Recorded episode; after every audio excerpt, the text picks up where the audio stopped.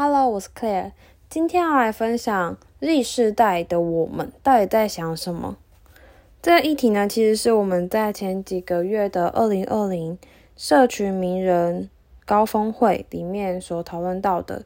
那只要一结束的时候，我们的公司大家都开始非常热烈的在讨论，因为我们就是这个所谓 Z 时代的人，就是在指我们。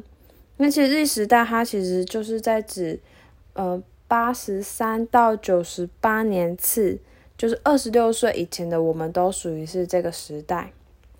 那我们有没有想过说，嗯，那我们到底是谁？你是谁？我们是谁？我们以前可能会常常听到说，嗯，一老，嗯，长辈们常会讲说，努力就有机会。现在这个年代，却反而是。好像我们再怎么努力都比不上一个有富爸爸、有富妈妈的人。时代眼镜造就了现在我们。那到底什么是 Z 时代呢？从以前我们常会说的，要从 X 时代跟 Y 时代来看，我们的爸爸妈妈可能就是属于在 X 时代里面，他们是只要肯努力就一定可以成功，一定可以赚钱。对他们来讲。他们就是一个敢做，他们敢尝试，他们敢挑战，甚至说他们敢放弃。因为当时的台湾正是一个经济起飞的一个状态，所以说成功对他们来讲是随处可见。而 Y 时代呢，因为大家的生活越来越好，经济越来越发发展的更多，那大家对于生活品质也越来越注重。那同时也因为当时也是网络普及跟科技发展最快速的这个时代，所以说他们是在一个直线上升的一个状态里面，所以人们多半都是非常乐观、充满希望的这个环境下面生长的，所以说他们的观念啊，跟他们的想法也都是比较开放的，他们就是只要我喜欢，有什么不可以的那个创始者。而人类历史它是一个线性的发展。我们虽然说身处在不同的时代，但其实都是互相影响的。所以一般来说，S X 时代就是大概五十到五十九年次，Y 时代是五十九到八十三年次的人。那 Z 时代就是刚刚有提到，就是八十三到九十八年次的这些人，都是就是属于在这些范围里面。但我们的生活本来就。不可能只有我们，我们同时也受到了 X 时代跟 Y 时代人的影响。他可能是你的长辈，可能是爸爸妈妈、亲朋好友、同事，就是公司里的前辈，甚至说我们在网络上看到这些名人，都是分布在这些不同的年代里面。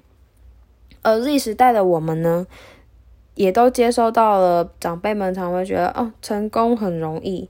爸爸妈妈觉得你要肯努力就可以做到的，所以说他们会常常看不懂，说我们这些小朋友整天都在网络上看东西，网络上拍照打卡分享，玩游戏滑滑滑看影片等等等，他们觉得我们在浪费时间做这些事情。那历时代我们到底是什么？我觉得最重要就是我们在找到自己，因为。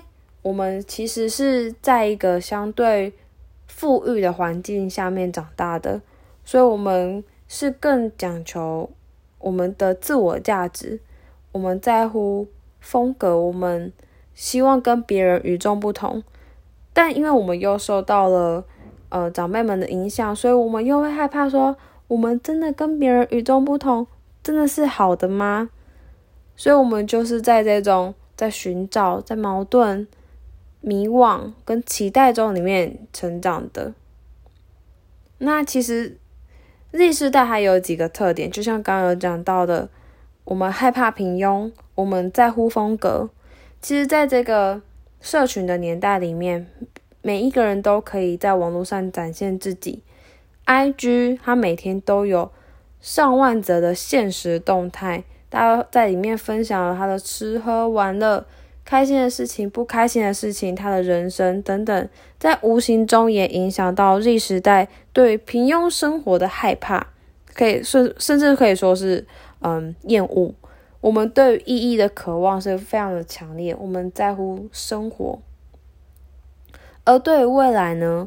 因为现在是一个快速发展的数位环境，我们其实很多条路都可以成功，都有很大机会可以去翻转所谓的社会的阶层。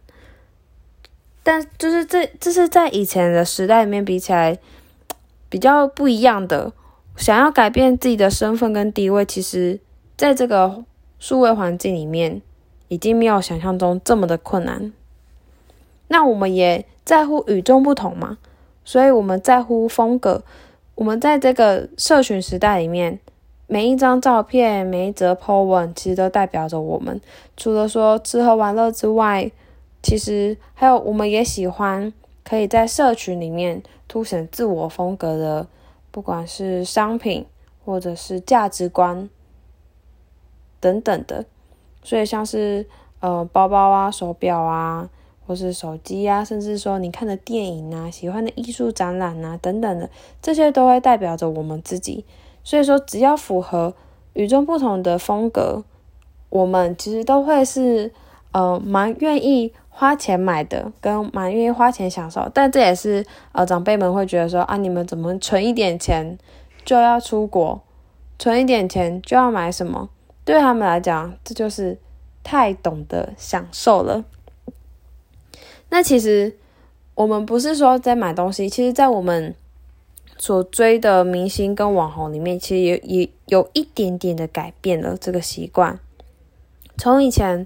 我们可能喜欢一个明星，是喜欢他的一首歌、一部剧，或者是说他主持的节目，他们会有一个作品，但是网红通常没有，却是现在 Z 世代的人最追求的偶像。Z 世代，我因为我们讲求是自我风格，所以从以往的追星到现在变成是对于喜欢的人是一种模仿。网红的 lifestyle，他的穿搭时尚，甚至说他的价值观，因为我们喜欢这些网红他所呈现出来的感觉跟他的想法，所以我们会开始模仿他的说话方式、他的穿衣风格、他所吃的东西、他去哪里旅游、他所拍的照片，或者是说 IG 上面的排版风格，在这些效仿的过程里面，再融合我们自己的喜好。来发展出我们独一无二的自我风格，这就是 Z 世代我们在追求自己的风格。像是呃非常知名的时尚网红茉莉，她就是一个非常好的例子。她严格说起来，她不是明星，他但他却是比一堆的明星还有更多更多的忠实粉丝，就是这些小墨宝们。为什么他可以有这么多的？忠实粉丝不是粉丝哦，是忠实粉丝。他不管他说的话，他所推荐的商品，甚至说他办的活动，很快都是被秒杀完的。那就是因为大家喜欢他的他的价值观，还有他的 lifestyle，大家会想去模仿他。所以，我们他虽然不是一个明星，但是确实我们大家会觉得，哦，这个人就是我真的很喜欢的一个对象。就是其实我们身处在这个年代，但我们却没有好好的去了解现在这个状态。我们就是在创造这个时代特性的人，所以说了这么多，我还是觉得在 Z 时代的我觉得很骄傲。虽然说未来多了很多的不确定性，但同时也多了更多的可能性。